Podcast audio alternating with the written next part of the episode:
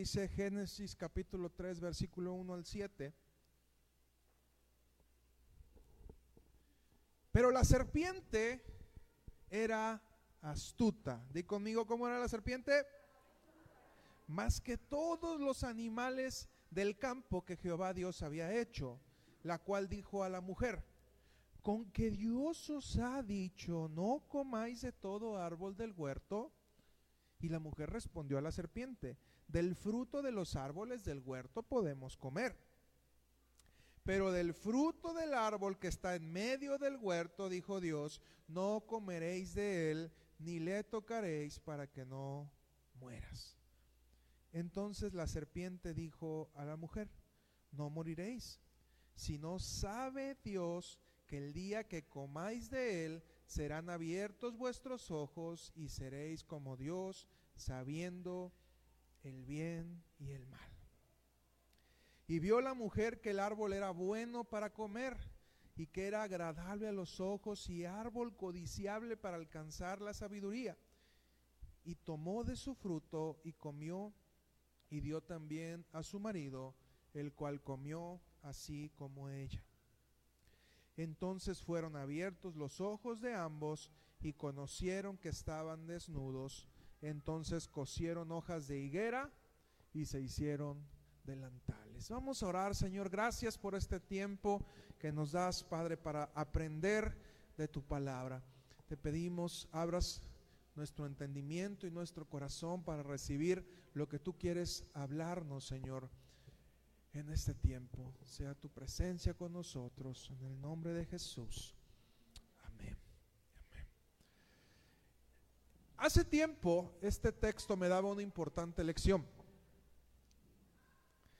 Las decepciones que tenemos como personas vienen de esperar algo de alguien más. Si usted analiza cualquier decepción que usted tenga de, de, alguien, siempre se va a encontrar con esta premisa. Usted esperaba algo de más.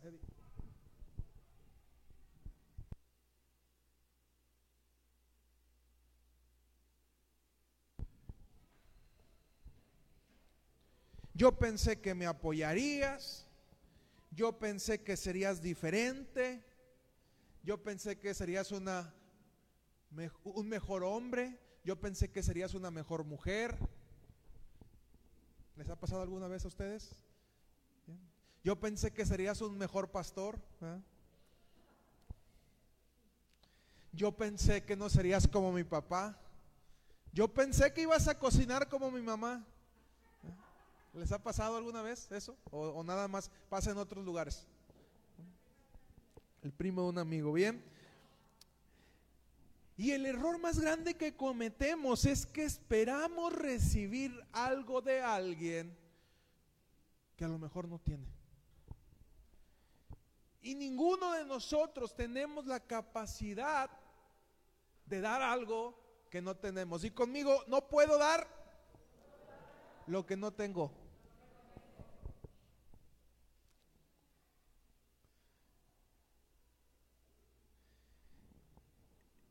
Y lo que podemos esperar de alguien, que es lo contrario, es lo que tiene. ¿Bien? la persona te va a dar lo que tiene.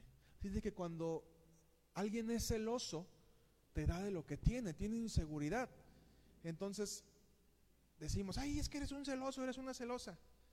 Y atacamos a la persona en vez de ir a la raíz del asunto, que es el tratar con la inseguridad. ¿Me explico?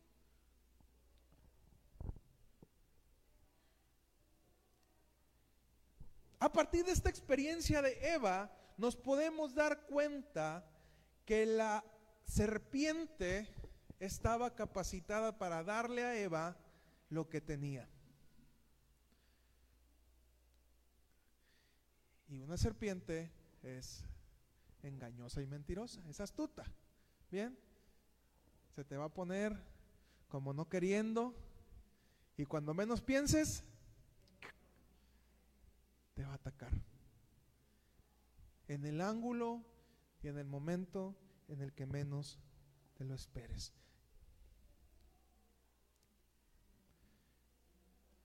Asimismo, inocentemente creemos que podemos encontrar un fruto diferente en alguien, aún sabiendo quién es y cómo es. Si comprendiéramos este principio, aprenderíamos a vivir más ligeros, entendiendo que las personas solamente nos pueden dar lo que tienen y que no nos pueden dar lo que no tienen. Aprenderíamos a esperar algo de las personas. ¿Me explico? Mateo 7, 15 al 20, por favor.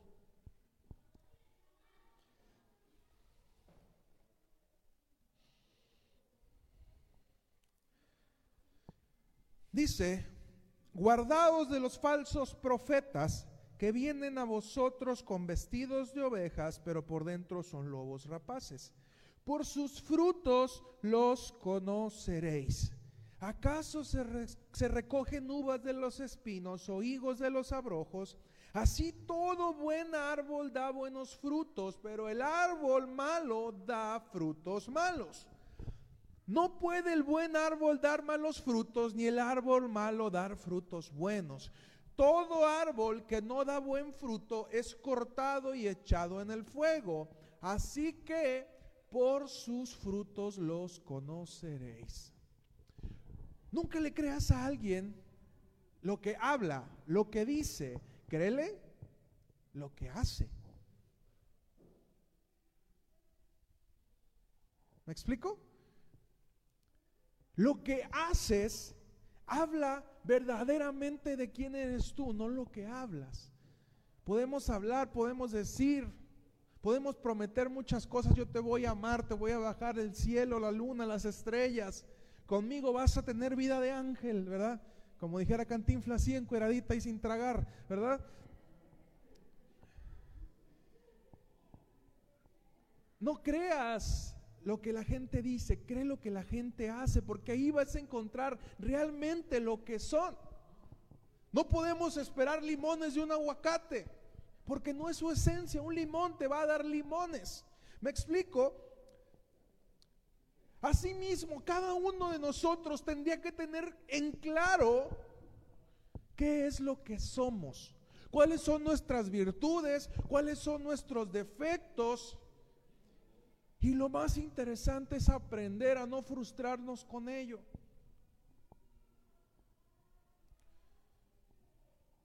Cada uno de nosotros debería llevar un letrero donde dijera cuáles son nuestras áreas vulnerables.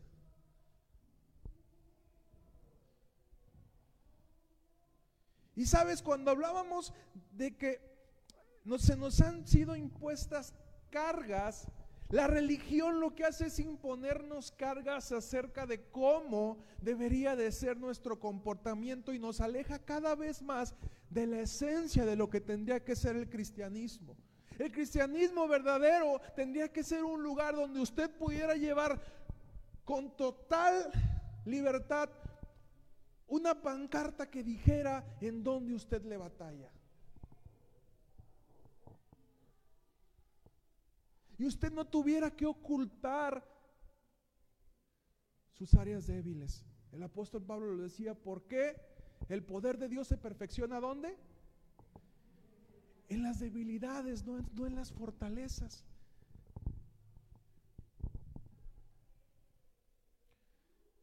Y la vida cristiana consiste en ir creciendo hasta alcanzar la estatura del varón perfecto. Cada uno de nosotros tenemos áreas en las cuales somos particularmente peligrosos. No hay ningún perfecto en este lugar salvo Cristo. ¿Me explico? Todos en algún momento tenemos áreas en nuestra vida que necesitan ser cambiadas, que necesitan ser transformadas y tendríamos que aprender a hablarlas de manera transparente. Nos evitaríamos un montón de problemas si nos diéramos cuenta que la gente que está en este lugar no es perfecta, que yo que estoy compartiendo aquí enfrente no soy perfecto, que usted no es perfecta y dejaría de vivir con una tremenda carga sabiendo en donde usted falla, pero no solamente sabiendo, sino diciéndole a los otros cuál es el área donde usted necesita ayuda.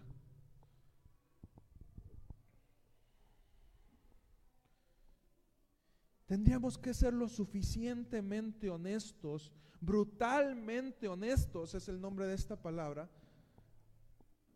para que los demás supieran en qué áreas pueden confiar en nosotros y en cuáles no.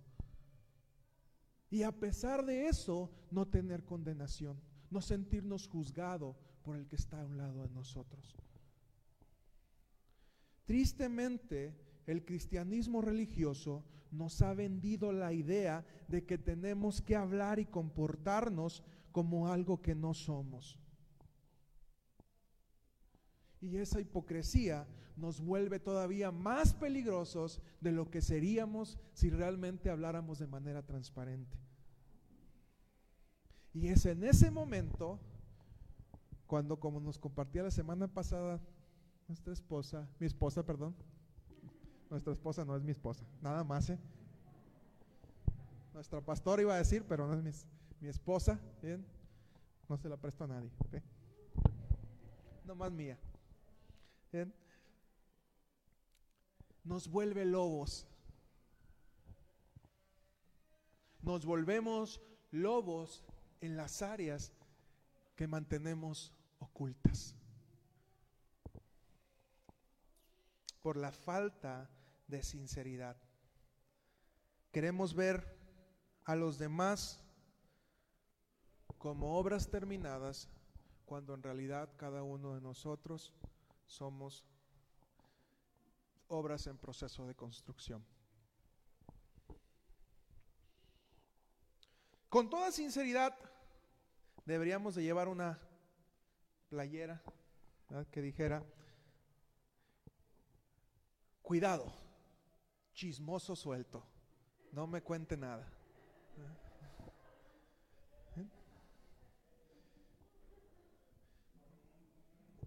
¿O a poco el que es chismoso no se dará cuenta que es chismoso? Yo creo que sí, porque le, le, hace la orejita. Cuando, le van a contar algo. Y, si fuéramos de esa manera transparentes, como no sé si han visto ustedes eh, que se ponen luego un letrero en las oficinas, por favor, no me hable, no tengo autocontrol. Este, no me ofrezca café con pan, porque, porque me pierdo, estoy en proceso de, adelgazar. Qué padre sería que pudiéramos vivir con esa libertad y decirle, ¿sabes qué? Mira, tengo problemas, tengo problemas de, retención en la boca. No, no, no, no. incontinencia bucal sería, sería el, malestar, ¿verdad? Por favor, este, perdóname, tengo incontinencia bucal. No me cuentes, no me cuentes porque si me cuentas, lo que me cuentes se va a regar como petróleo en alta mar.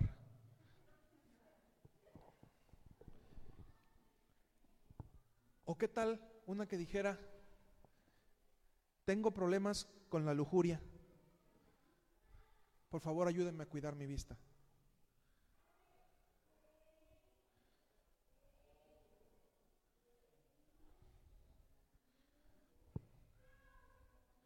O cuida a sus niños. He batallado con pedofilia.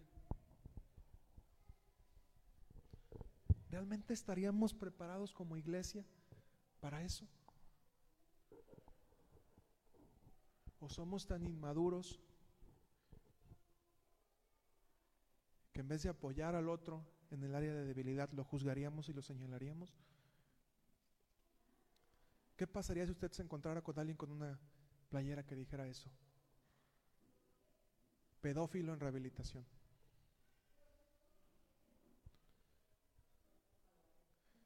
¿Estaría capacitado para estar cerca de él o de ella?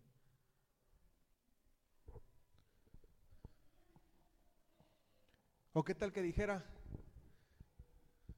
ratero en rehabilitación? Por favor, no me deje nada a la mano, téngame piedad. Cuide su bolsa. ¿Ustedes creen que Jesús no sabía que Judas era ratero? Y siempre esta ha sido una de las grandes incongruencias, a mi punto de ver administrativo con Jesús. Y decir, bueno Jesús, si tú sabías que Judas era ratero, ¿por qué le dejabas la bolsa? Le hubieras puesto, no sé, de encargado de otra área, ¿verdad? Encargado de, de cuidar a los niños, encargado de este de servir las mesas, no sé, pero ¿por qué Jesús darle la bolsa sabiendo que era ratero? Y después entiendo que Jesús aprendió a vivir con esto y lo que él le estaba dando es una oportunidad nueva cada día a Judas para que cada vez que trajera la bolsa en vez de sustraerlo, decidiera no hacerlo. Y los años de ministerio de Jesús estuvo trabajando con Judas, enseñándole confío en ti nuevamente, confío en ti nuevamente, confío en ti nuevamente como lo hace con cada uno de nosotros. Y Jesús aprendió a vivir con un ratero. Así como aprendió a vivir con los hijos del trueno, como aprendió a vivir con Pedro, el, este, el acelerado.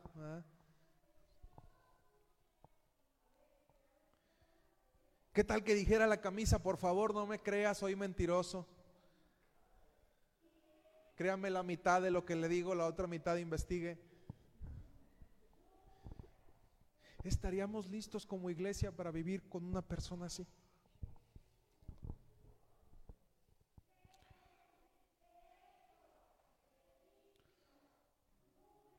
Qué ridículamente lejana suena la idea de una iglesia así que acepte a las personas con todo y sus errores. Si aprendiéramos a vivir así, seguramente muchas más personas se acercarían a una iglesia, personas que creen que no son lo suficientemente santas para estar en una iglesia, sin entender que quizá somos peor los que estamos adentro que los que están afuera y que no se atreven a entrar porque no se sienten dignos. Porque vuelvo a repetir, ¿quién de aquí es perfecto?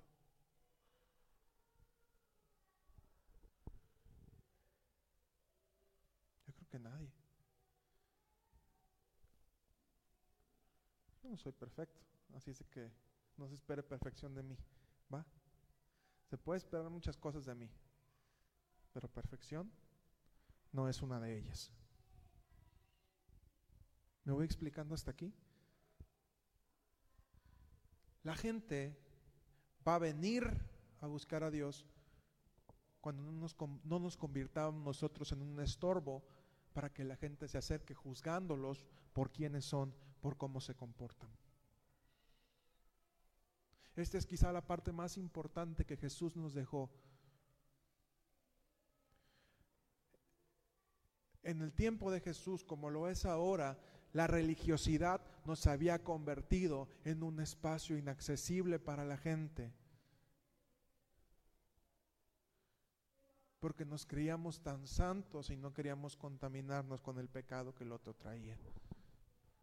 Cuando contrario a eso, tendríamos que ser nosotros quienes los ayuden. Y vamos a ser imprudentes, entonces vamos a dejarle los niños al pedófilo. No, obviamente no. Vamos a ayudarlo y en misericordia al otro, ¿sabes qué? Pues vamos a cuidar a los niños.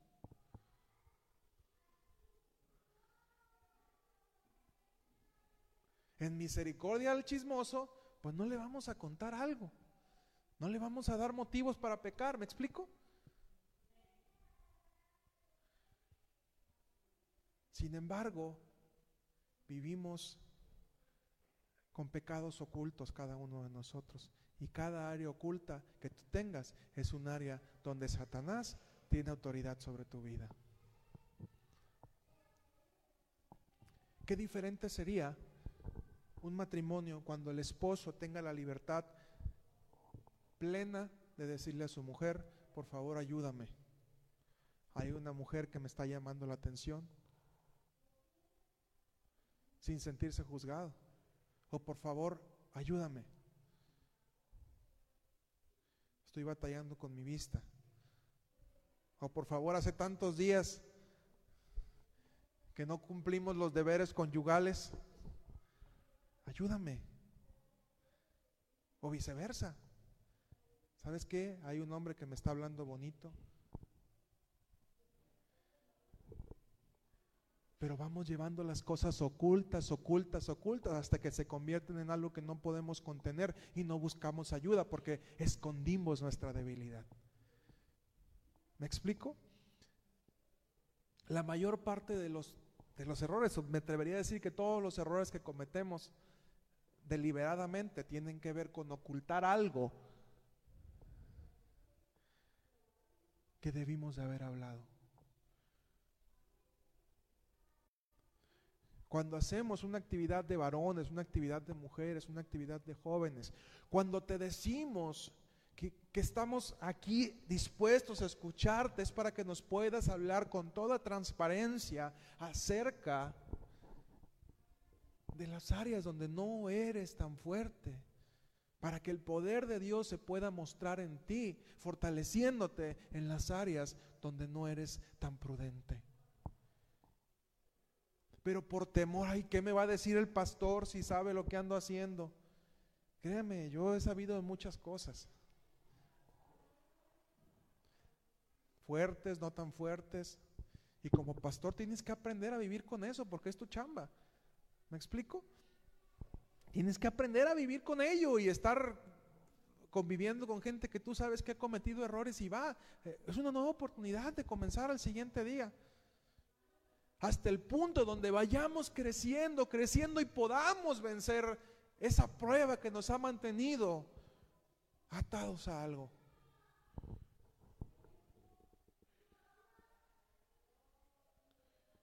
Todos quisiéramos que saliendo del agua del bautismo pudiera haber un completo cambio. Y que pudiéramos salir del agua del bautismo y decir, somos nuevos. Todo lo que hicimos, todo lo que vimos quedó, quedó olvidado y salimos como nuevos. Y déjame decirte, no sucede así. Una vez que sales del agua del bautismo tendrás que batallar, convencer todas las áreas que tú mismo le has dado rienda suelta a tu vida. Si le has dando, dando rienda suelta a la lujuria, va a seguir ahí hasta que la puedas ir venciendo. Las horas que has visto quizá de pornografía no se van a olvidar, van a quedar ahí, vas a tener que trabajar con tu mente y con tu corazón hasta que puedas vencerlo.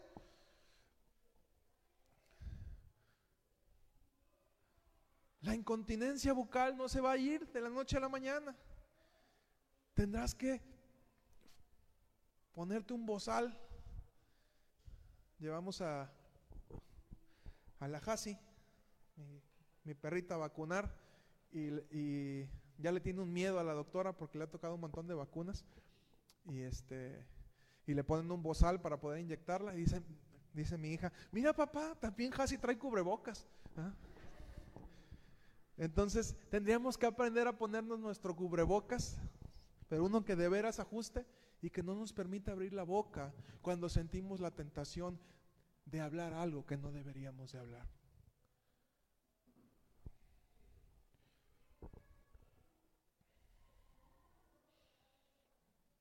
Poco a poco iremos terminando con aquello que nosotros mismos o las situaciones de la vida fueron poniendo carga sobre nuestra vida. Y cuando hablamos de este tipo de llevar cargas que Dios no nos ha puesto, son este tipo de cargas.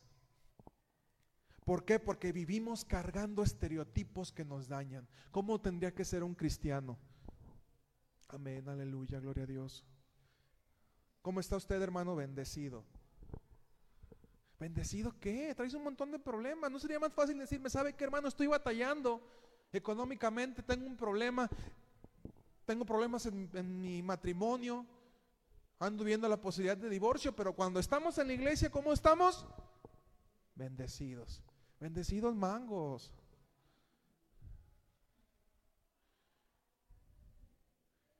Pero queremos vivir con estereotipos y los estereotipos se convierten en cargas que nos dañan, que no nos dejan avanzar.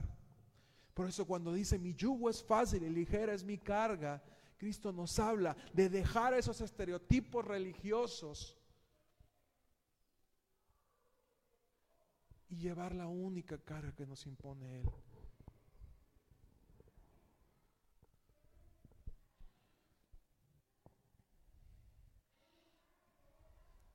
La única forma de vencer esos estereotipos cristianoides que tenemos es aprendiendo a ser brutalmente honestos.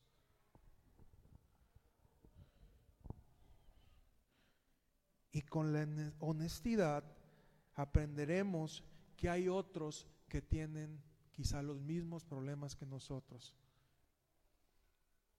Porque déjame decirte, cada uno que está en este lugar batalla con algo. A lo mejor el que menos te imaginas es el que ha hecho cosas más feas. Y no voy a señalar ni decir a nadie. Y te vas a dar cuenta que a lo mejor lo que tú crees que fue lo más devastador del mundo mundial, el otro lo ha hecho una, dos, tres, cuatro, cinco, seis, siete, ocho, diez veces. Y que eso no, te hace a ti mejor o, o a esa persona peor, sino que todos y cada uno de nosotros estamos pasando por un proceso, un proceso de perfeccionamiento.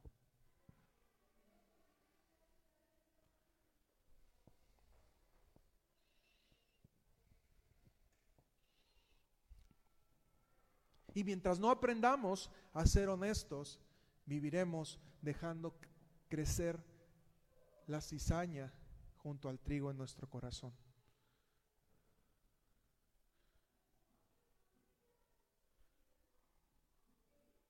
Mientras no, nos, mientras no aprendamos a ser brutalmente honestos,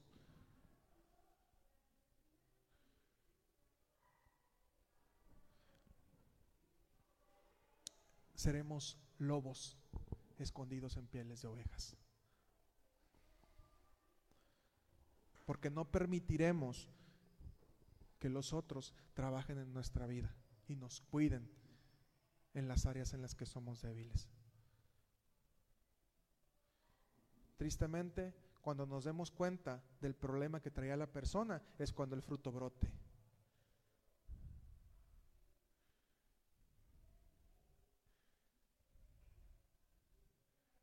explico? Así que tanto tú como yo, mientras no seamos honestos, seremos material radioactivo peligroso. Decía un, un, pastor, leía que él cuando salía a compartir, un evangelista, salía a compartir, duraba una semana, Dice, cuando yo ya sentía que me comenzaba a llamar la atención la decán, la secretaria, la hermana del otro, dice, yo viajaba, aún anduviera del otro lado del mundo, yo viajaba desde ese otro lado del mundo hasta mi casa a estar con mi esposa. Y no importaba si venía, solamente a eso volví a tomar otro avión y me volví a ir a ese punto. Porque yo entendía que había áreas donde yo era débil. Y mi esposa sabía que cuando pues, hacía eso, pues sabía que, venía por algo, ¿verdad? Y su esposa cuidaba de él en esa área. Ya se volviera en Santa Paz a continuar con su ministerio. Pero aún con los que se supone que seríamos más transparentes, ocultamos cosas con nuestra pareja. Y es difícil vivir sin juzgar, no te estoy diciendo que es fácil, pero es algo en lo que tendríamos que aprender a poner mayor énfasis en nuestra vida.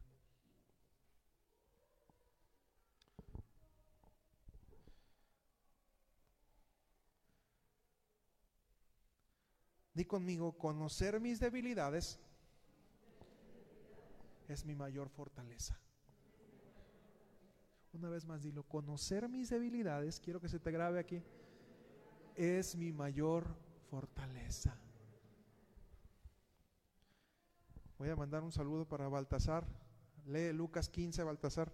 Bien, según me dijo que iba a escuchar la prédica, entonces ahí, ahí le dejo el recado. Bien. Siendo sinceros, podremos con trabajo diario ir eliminando esos letreros, irnos quitando la camisa. Cuando somos honestos, cuando somos transparentes, cuando dejamos que el otro nos ayude a vencer, nos iremos quitando esas camisas. Yo era un mentiroso, hermano, pero ya me rehabilité.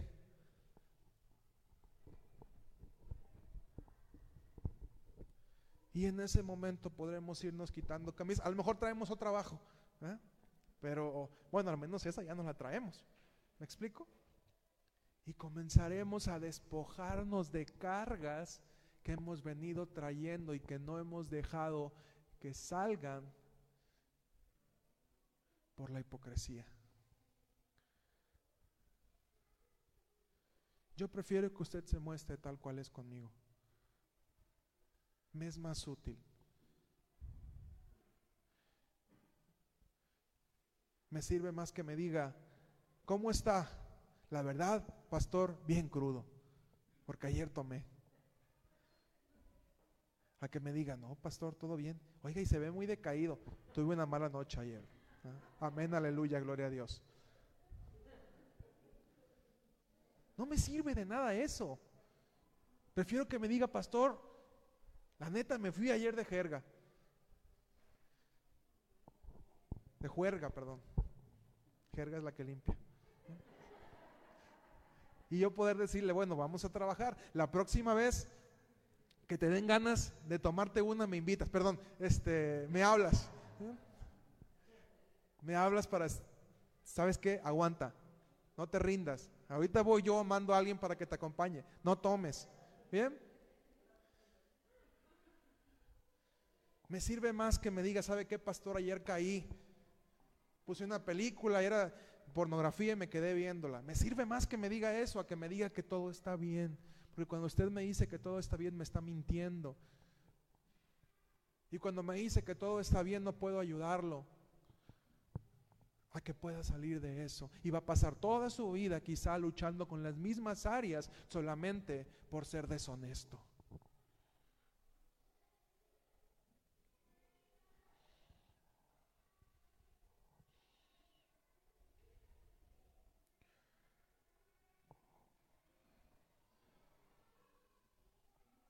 Podremos con trabajo diario, eliminar los letreros mientras fortalecemos nuestras convicciones.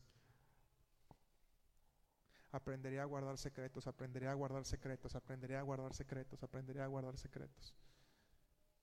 Cuando alguien me abre su corazón. ¿Me explico? He decidido no tomar, he decidido no tomar, he decidido no tomar, he decidido no tomar. Voy a cuidar mis ojos, voy a cuidar mis ojos y fortalecer, fortalecer esa convicción. Va a caer a lo mejor sí, pero fortalecer, fortalecer esa convicción y decir, ayúdame.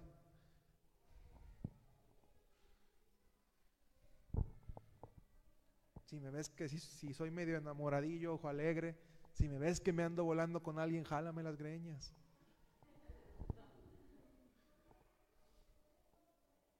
Si me ves que tengo problemas con lo que sale de mi boca, dímelo.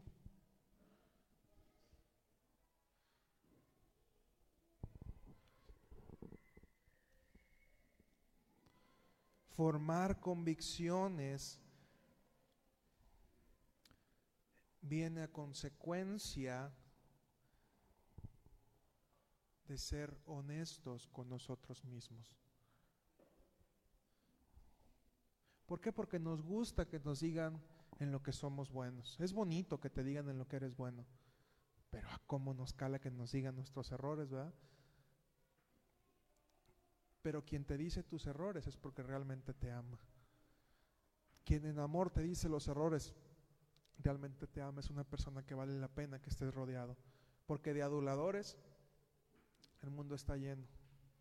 Los aduladores buscan obtener algo de ti, buscan quedarse con algo de ti, quieren quedar bien contigo para recibir algo tuyo, pero quien te dice las verdades como son es gente que realmente te ama.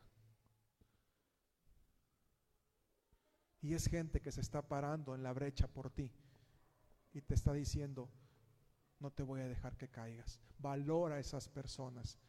Pero curiosamente son a los que más les huimos, porque no nos gusta que nos digan la verdad.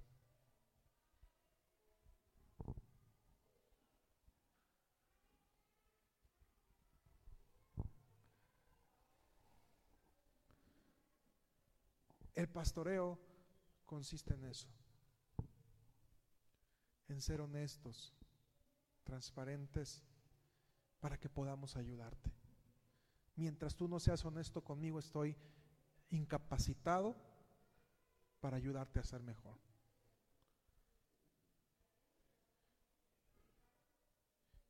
Y déjame decirte, nunca vas a salir solo de un pozo. Ocupas ayuda. Yo voy a salir, ¿verdad? Yo me metí en esto, yo salgo. Ahí te vas a pasar toda tu vida. Toda tu vida.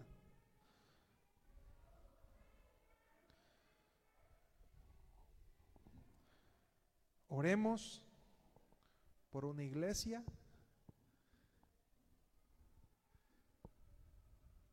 que aprenda a vivir con las debilidades. Ponte de pie, por favor.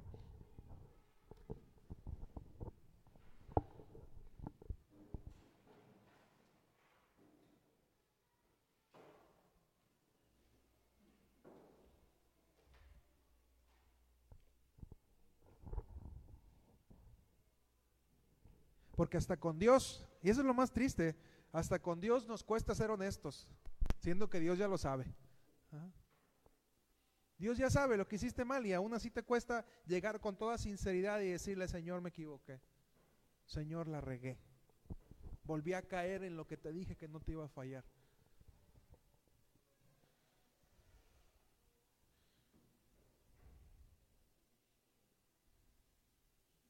y escuchaba a un pastor que comentaba que ellos estaban en un auditorio y se un auditorio muy grande y entre semana les rentaba un espacio, un salón, un grupo de alcohólicos anónimos. Y él decía que no había encontrado una iglesia más sincera que la de los martes en la noche, que era la de los alcohólicos anónimos. Porque ahí se encontraba con gente que con toda libertad reconocía sus errores.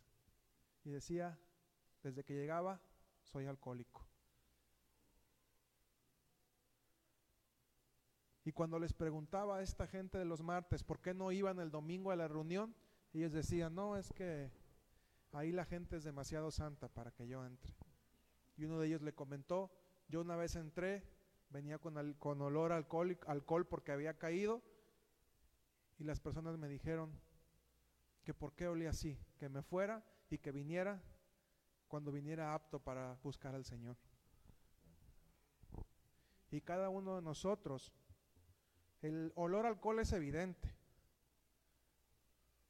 pero el olor a adulterio, el olor a fornicación, el olor a mentira, el olor a chisme, el olor a lujuria, ese sí se puede ocultar.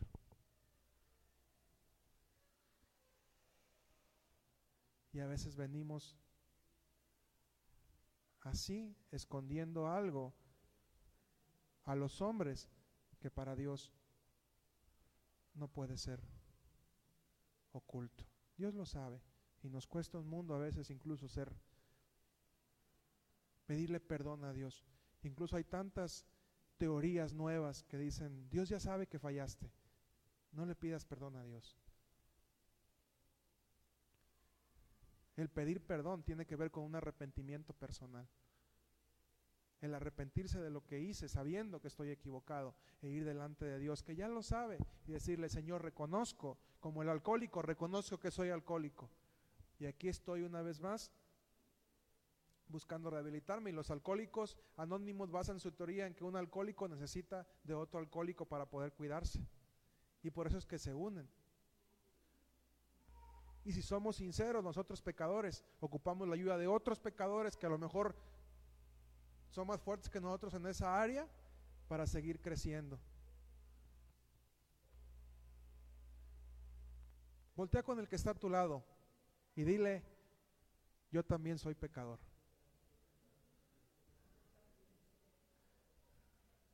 De repente me crecen las orejas y se me alarga la boca como lobo.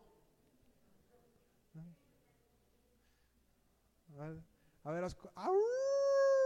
a ver, no, los escucho, mis lobos. De repente nos brota lo lobo también.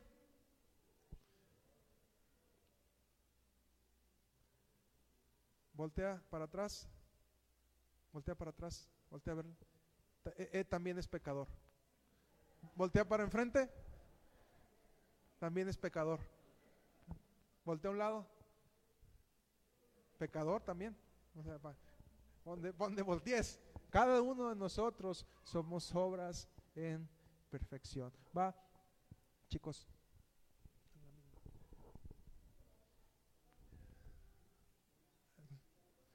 Ahora sí, quisiera que cantaras esta canción.